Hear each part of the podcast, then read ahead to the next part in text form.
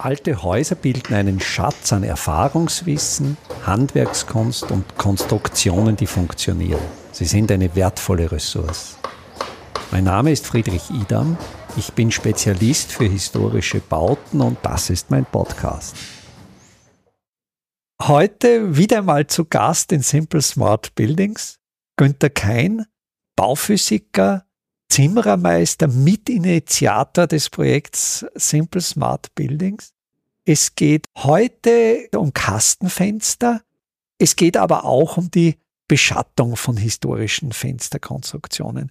Wir beide arbeiten gerade an einem größeren Forschungsprojekt, das läuft über ICOMOS Austria, also dem International Council of Monuments and Sites. Und das Projekt wird gefördert vom österreichischen Kulturministerium, vom BMKÖS. Um es kurz zu umreißen, prägnant, Günther, worum geht es in diesem Projekt? Naja, der Grundgedanke ist, dass wir historische Doppelfensterkonstruktionen fair bewerten wollen. Vor dem Hintergrund, dass gerade bei energetischen Sanierungen die Fenster oft eine oder als eine der großen Stellschrauben gesehen werden, und da werden historische, meist dann Doppelfensterkonstruktionen vielfach unreflektiert gegen Industriefenster ausgetauscht, und da war es uns wichtig, einmal zu erheben, wie gut oder schlecht eben so ein historisches Fenster eigentlich ist. Ja, und bei, dieser, bei diesen Erhebungen, da denke ich, ist ja immer ein springender Punkt die Systemgrenzen. Wo setzen wir die Grenzen des Systems, das wir betrachten? Und da war es für uns eigentlich insofern leicht, wir wollten die Vergleichbarkeit mit dem Industriefenster und die Angaben vor allen Dingen über den Wärmedurchgang durch ein Industriefenster, das ist die Außenkante des Fensterstocks. Und um in dieser Vergleichbarkeit zu bleiben, haben wir hier dieselbe Systemgrenze gewählt und auch sind wir bezüglich der Messgröße, die den Wärmedurchgang beschreibt, auch im selben System geblieben. Genau, wir haben sozusagen auf den U-Wert fokussiert und da ist jetzt der Ansatz jener, dass man ein Fenster, so wie es ist, ein historisches, in einem normgerechten Fensterprüfstand in Hinblick auf diesen Wärmedurchgangskoeffizienten bewertet und aber gleichzeitig eine Methode anwendet, die wir entwickelt haben, wo wir in situ den U-Wert abschätzen kann. Ja, und zum einen ist es nun interessant zu schauen, inwieweit unser in situ Messmodell mit den Prüfstandwerten vergleichbar ist, kongruent ist oder wie auch immer, beziehungsweise B, auch überhaupt einmal den U-Wert sozusagen empirisch zu ermitteln. Denn manche der Hörerinnen und Hörer werden wissen, dass ein Kastenfenster, ein historisches Fenster, bei einer Energieausweisberechnung grundsätzlich einmal mit einem U-Wert von 2,5 Watt pro Quadratmeter Kelvin berücksichtigt wird, ohne dies eigentlich gemessen zu haben. Und das ist ja jetzt im Vergleich zu den Industriefenstern ein relativ schlechter Wert. Also moderne Industriefenster haben dann im Vergleich einen U-Wert von Größenordnung 0,8, 0,9. Und da ist natürlich der erste Gedanke, wenn man jetzt diese beiden Fenster so auf den ersten Blick vergleicht, dass natürlich der U-Wert des Industriefensters wesentlich günstiger ist. Wir haben aber bei unserer Betrachtung eben nicht nur den U-Wert eines neuen Fensters in Betracht gezogen, sondern wir haben auch geschaut, wie verändert sich dieser U-Wert bei der Konstruktion über den Lebenszyklus. Das war auch interessant, weil ein sozusagen moderneres Fenster, sozusagen ein, ein einflügeliges System, ist ja normalerweise heutzutage mit Isolierglas ausgestattet. Das heißt, das ist ein System, wo eine Glasscheibe, ein Gaszwischenraum und wieder eine Glasscheibe kommt, beziehungsweise eventuell sogar drei dieser Scheiben. Und im Zwischenraum ist eine, eine Füllung aus Edelgas. Genau, weil diese einen außergewöhnlichen, eine außergewöhnlich niedrige Wärmeleitfähigkeit hat. Und wirklich gut ist ein sogenanntes Isolierglas, eigentlich nur dann, wenn eben diese Edelgasfüllung intakt ist.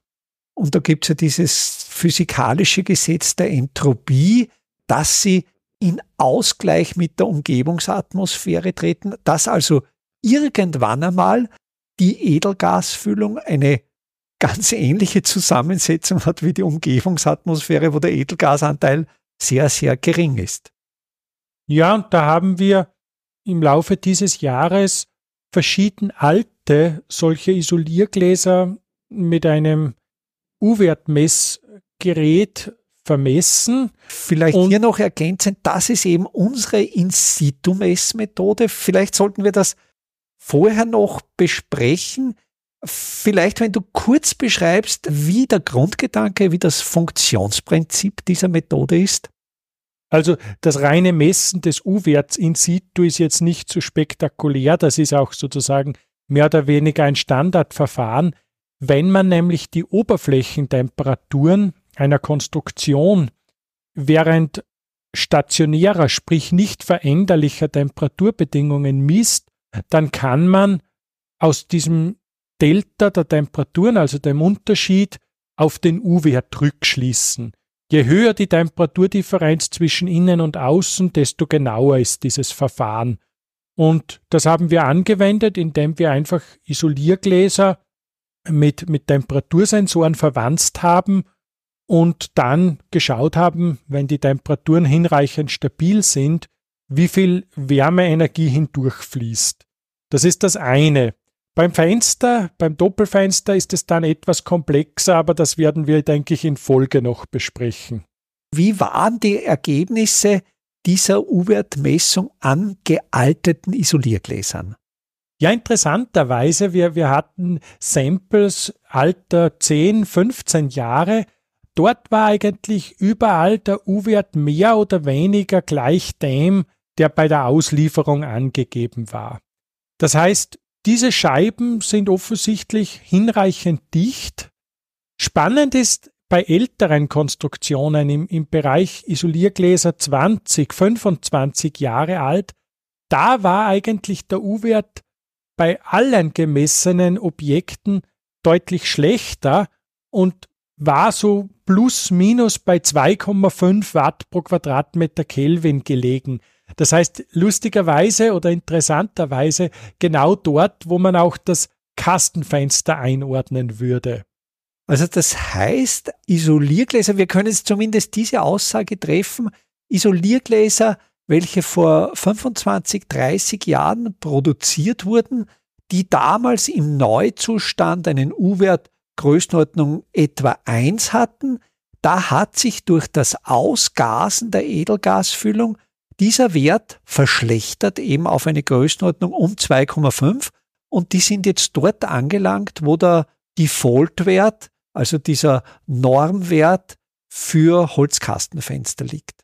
Man wird das weiter beobachten. Man kann natürlich jetzt auch anschauen, ob zum Beispiel die Qualität des Randverbunds, dort wo diese Isolierglasscheiben miteinander verbunden sind, ob das beispielsweise heute besser ist, langlebiger ist oder sogar umgekehrt kurzlebiger.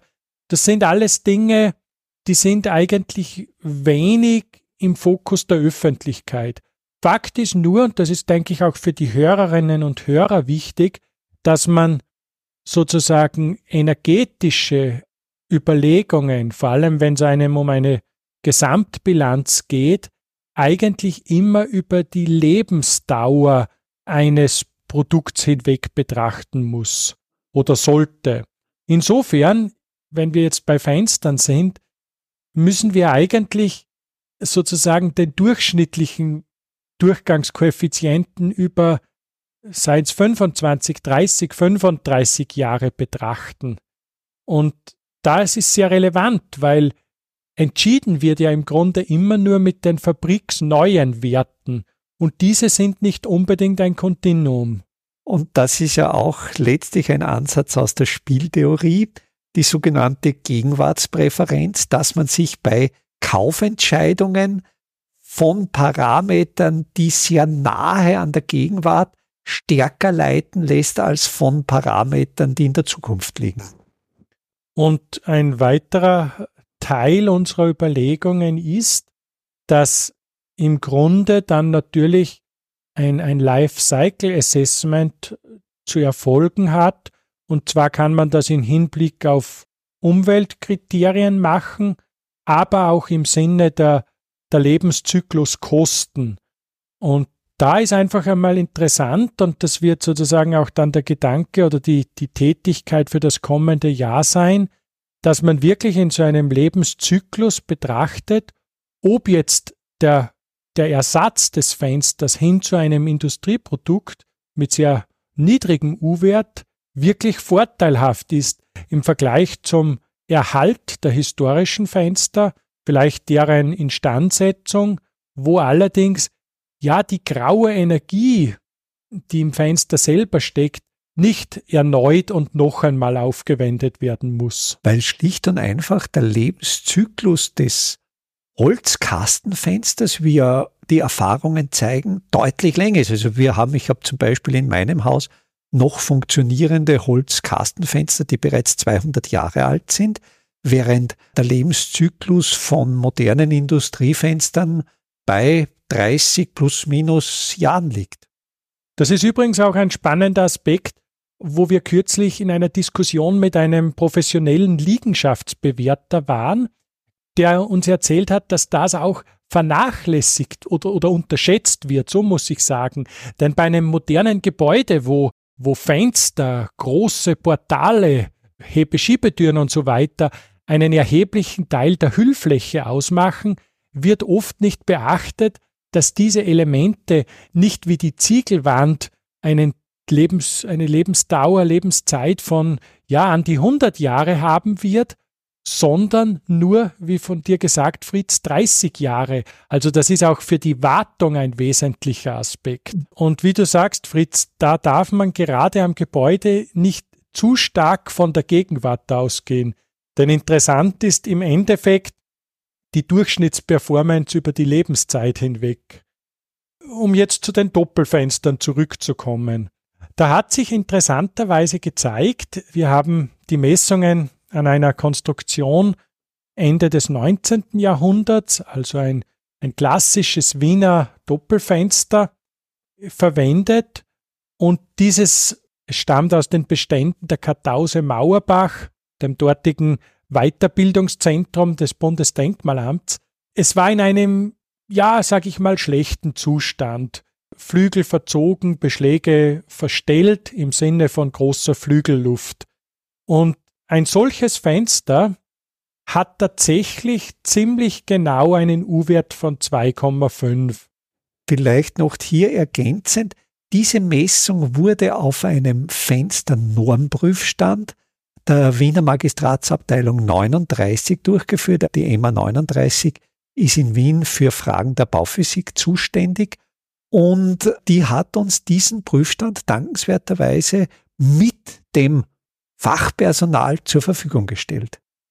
Ja, ist natürlich eine tolle Möglichkeit, um hier sozusagen vergleichbar zu sein mit dem, was heute die Industrie auch macht.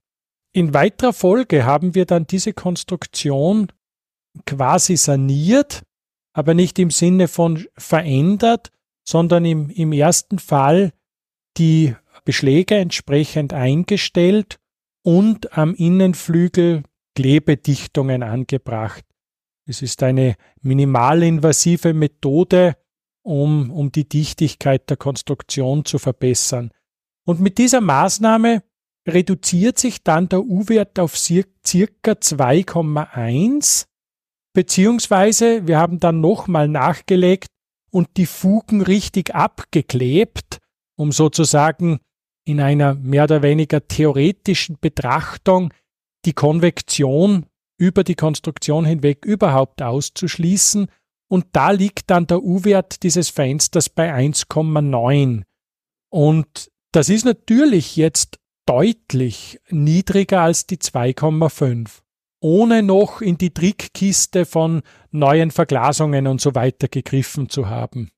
Und ergänzend zu dieser Untersuchung und Messung am Normprüfstand haben wir diese Fensterkonstruktion mit Sensoren verwandt, um eben die von uns entwickelte In-situ-Messmethode auch entsprechend zu validieren. Wie sind hier die Ergebnisse der Validierung der Messmethode? Ja, wir, wir haben ja dazu schon, ich glaube, im Jahr 2017 publiziert und nun dieses Modell etwas verfeinert, indem wir einen Weg gefunden haben, um auch den konvektiven Anteil der, der Wärmeverluste messbar zu machen und haben nun ein, ein spannendes Modell, das sich sehr gut mit den Prüfstandergebnissen deckt und vor allem jetzt den Vorteil hat, dass es zerstörungsfrei vor Ort und relativ schnell zu Ergebnissen kommt.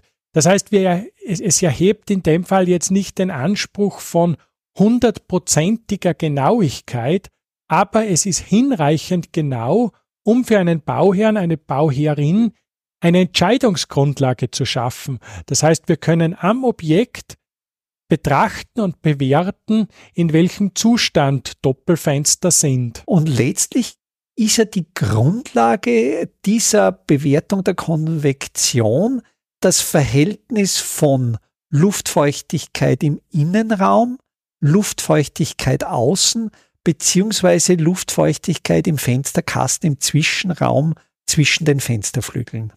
Genau, das ist hier sozusagen der Ansatz, dass man den, den Wasserdampf in gewisser Weise als Tracer-Gas einsetzt und damit abschätzt, wie viel Luft, es ist vor allem wichtig, vom Innenraum in den Scheibenzwischenraum gelangt, im Verhältnis zu dem, was sozusagen von außen dazu gemischt wird.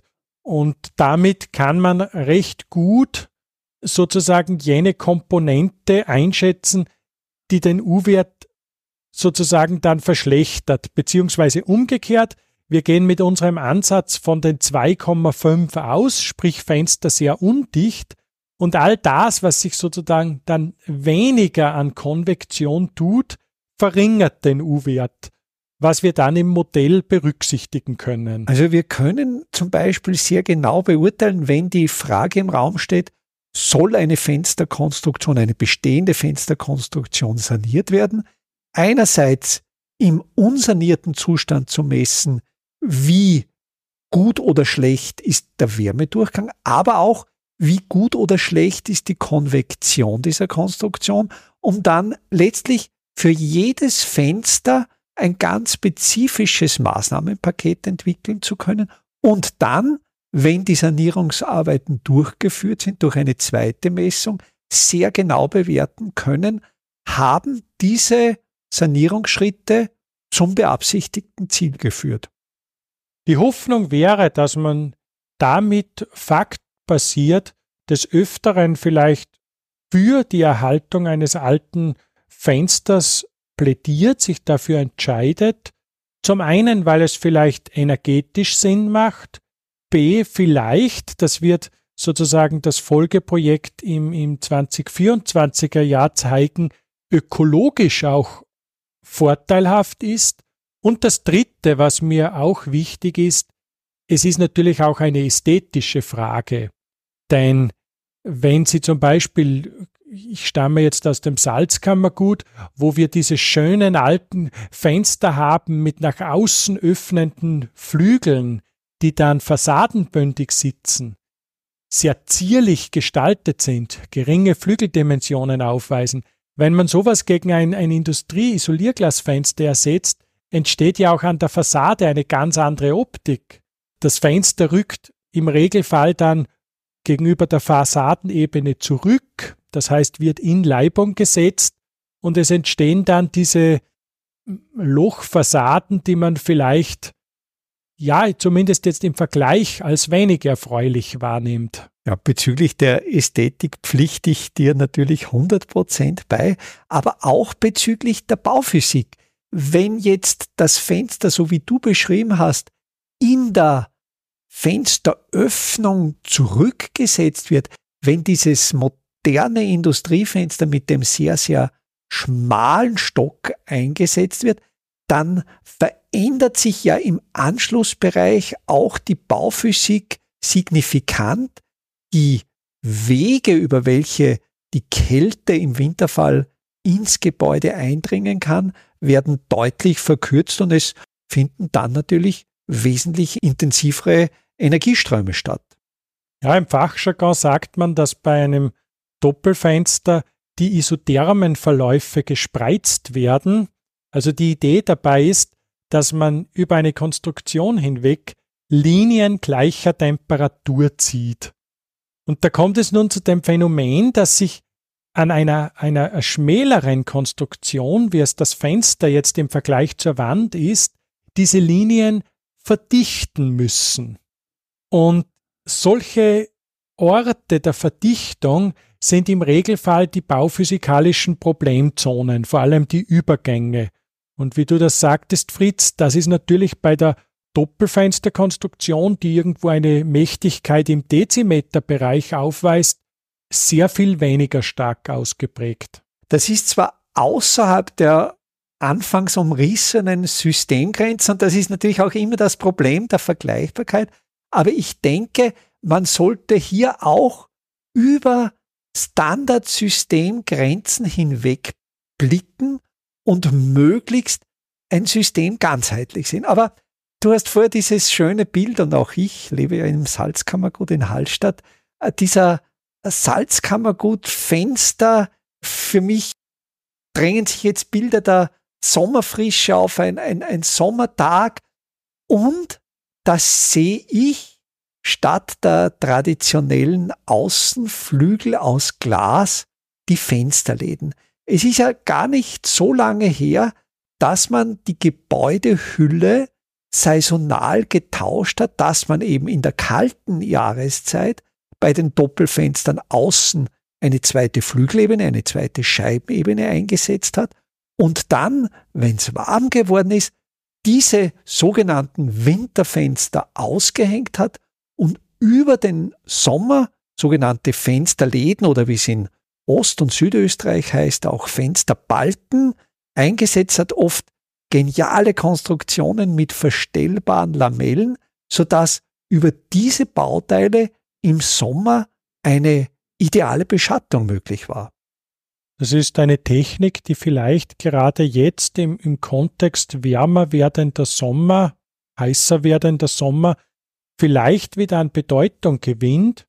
Wir haben heuer auch ein Forschungsprojekt zu solchen Beschattungslösungen gemacht, ist gerade kürzlich in der Fachzeitschrift Bauphysik erschienen.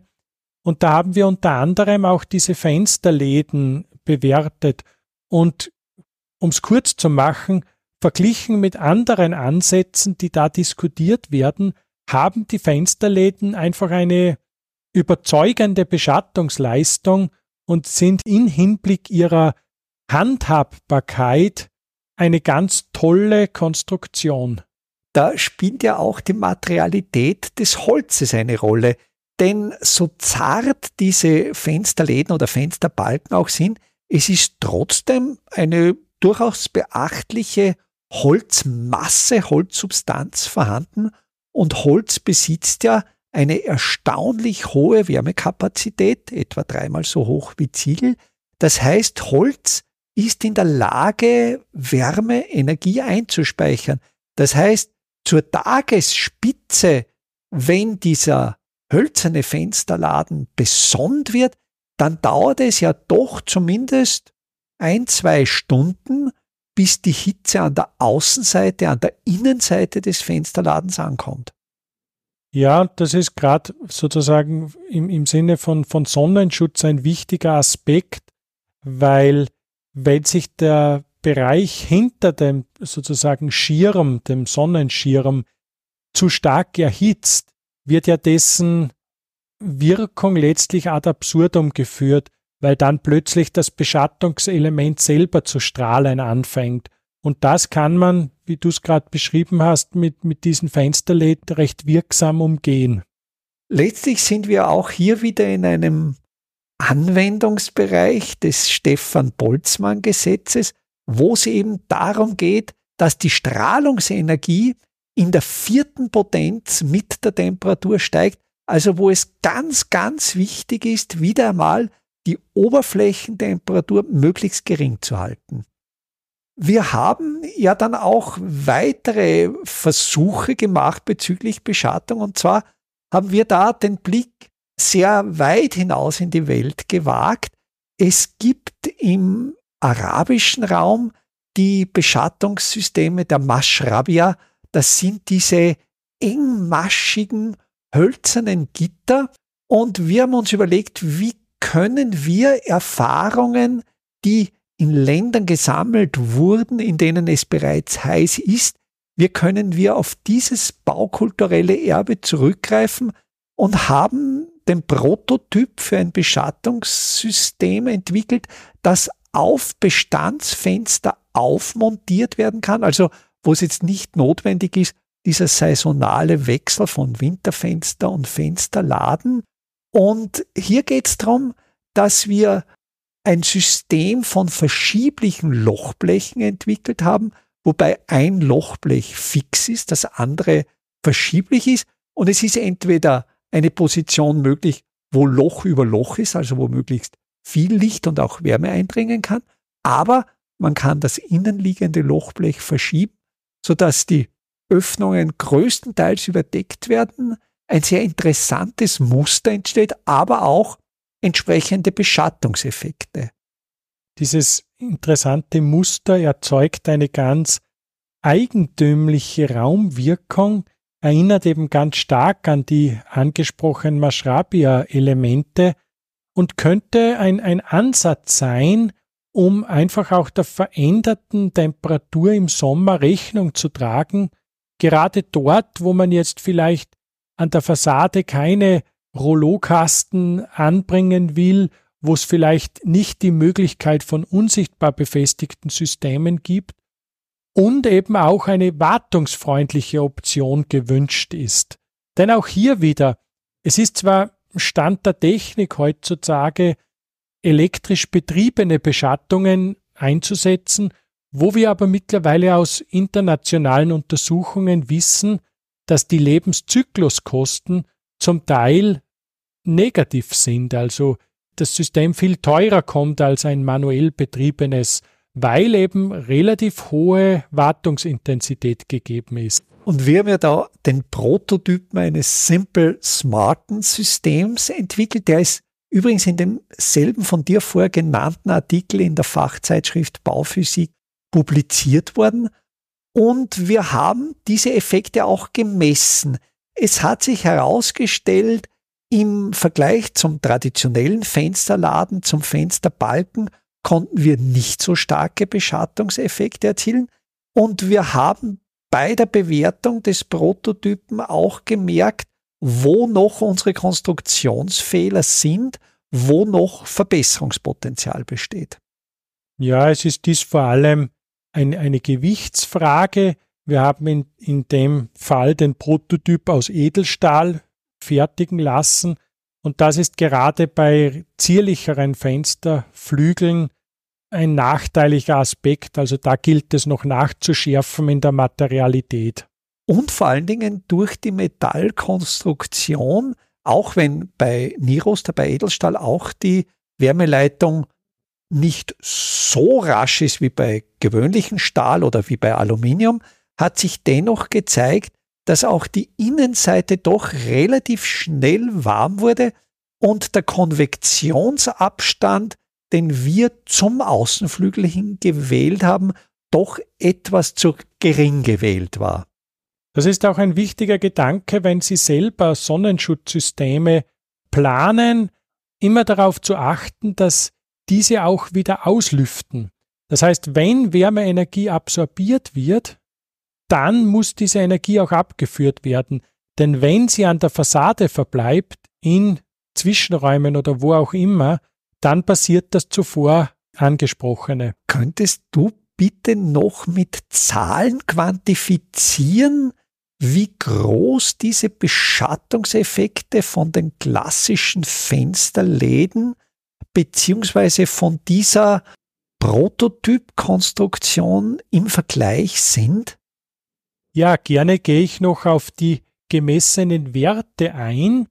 Also was jetzt die Reduktion der Wärmestrahlung angeht, können wir mit den Beschattungsblechen, seien sie jetzt sozusagen geschlossen im Sinne von versetzt oder offen deckungsgleich, die Wärmestrahlung zwischen 50 und 60 Prozent reduzieren, was natürlich beachtlich ist. Wenn man zusätzlich noch eine Hitzeschutzfolie anbringt, dann wird die Wärmestrahlungsreduktion im Bereich von 90 Prozent ausfallen, während bei den betrachteten Fensterläden, es waren solche mit steil angesetzten starren Lamellen, die Wärmestrahlung 98 Prozent gedämpft wird. Man muss das natürlich auch immer mit der Beleuchtungsreduktion verbinden, da üblicherweise ja keine allzu große Verschattung gewollt ist.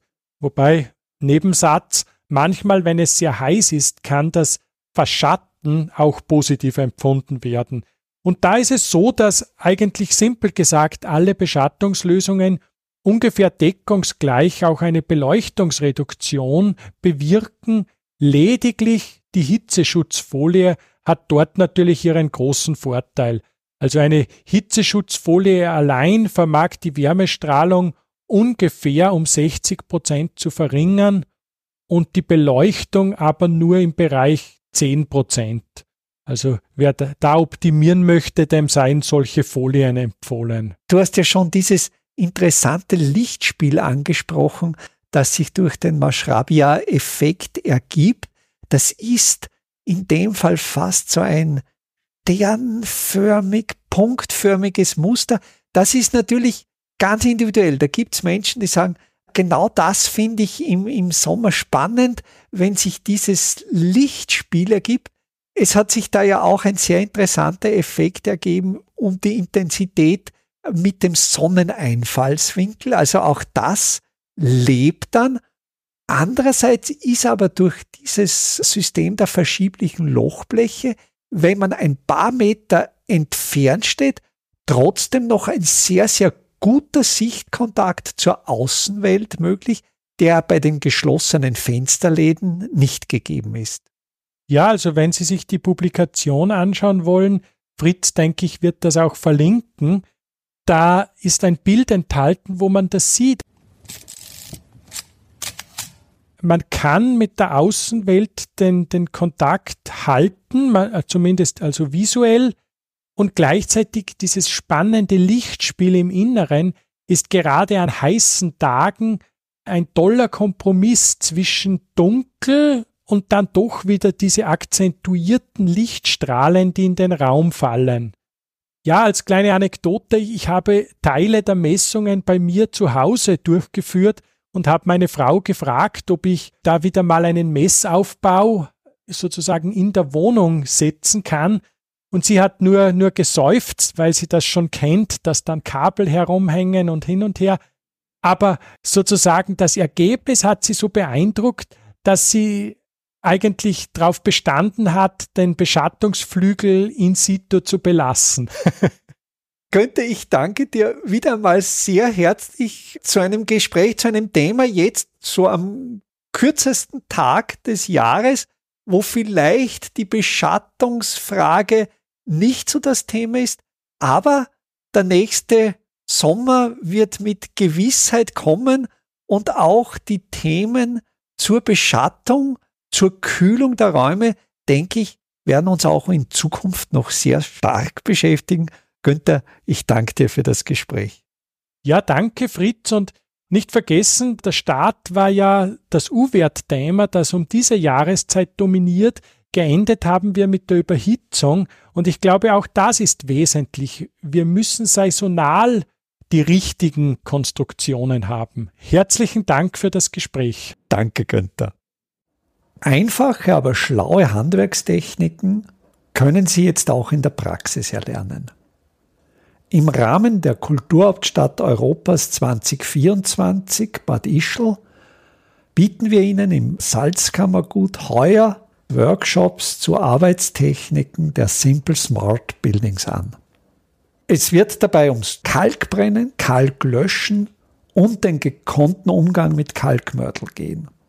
Sie lernen, alte Kastenfenster wieder in Stand zu setzen und besuchen Häuser, die von ihren Besitzern renoviert worden sind. Zum Abschluss der Workshop-Reihe im Herbst 2024 können Sie von international renommierten Profis die Lehmbautechnik in Theorie und Praxis lernen. Wir würden uns freuen, wenn wir Sie für den einen oder auch für mehrere Workshops begeistern könnten. Alle Termine, den Workshop-Folder zum Download und den Link zur Anmeldung finden Sie auf der Startseite meiner Website www.idam.at.